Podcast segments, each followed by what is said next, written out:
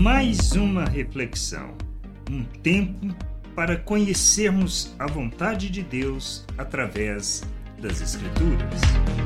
Para não esquecermos, não podemos nos esquecer que estamos cheios da bondade de Deus e que temos todo o conhecimento para ajudarmos uns aos outros na jornada.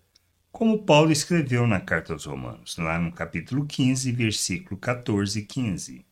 E eu mesmo, meus irmãos, estou certo de que vocês estão cheios da bondade de Deus, têm todo o conhecimento e são aptos para admoestar uns aos outros. Entretanto, eu lhes escrevi em parte mais ousadamente, como para fazer com que vocês se lembrem disso.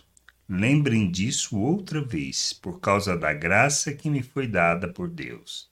Agora, se não entendemos assim, temos que buscar no Senhor a compreensão por meio das Escrituras, para que vivamos por fé, fundamentados na palavra de Deus, pois Ele derramou abundantemente por meio do Espírito seu amor em nossas vidas, para que expressemos esse amor no mundo em favor de todos, agindo como Cristo.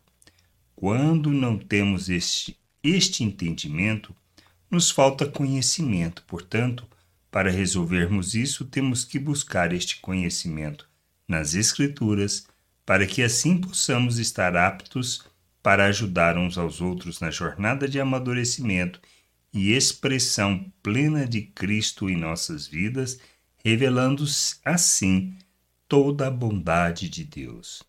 Somos do Senhor e para a sua glória, feitos à sua imagem. Temos da mente de Cristo e o amor de Deus que foi derramado pelo Espírito em nossas vidas. Portanto, estamos cheios de toda a bondade para agirmos em favor uns dos outros. Se nos falta entendimento, devemos colocar em nosso coração todo o empenho na busca do conhecimento da palavra para podermos ter pleno entendimento de quem somos e assim ajudarmos uns aos outros na jornada. Que a gente possa ter esta compreensão e buscar o conhecimento do Senhor para andar na Sua vontade, expressando toda a Sua bondade. Graça e paz sobre a tua vida. Amém. Gostou da reflexão? Compartilhe.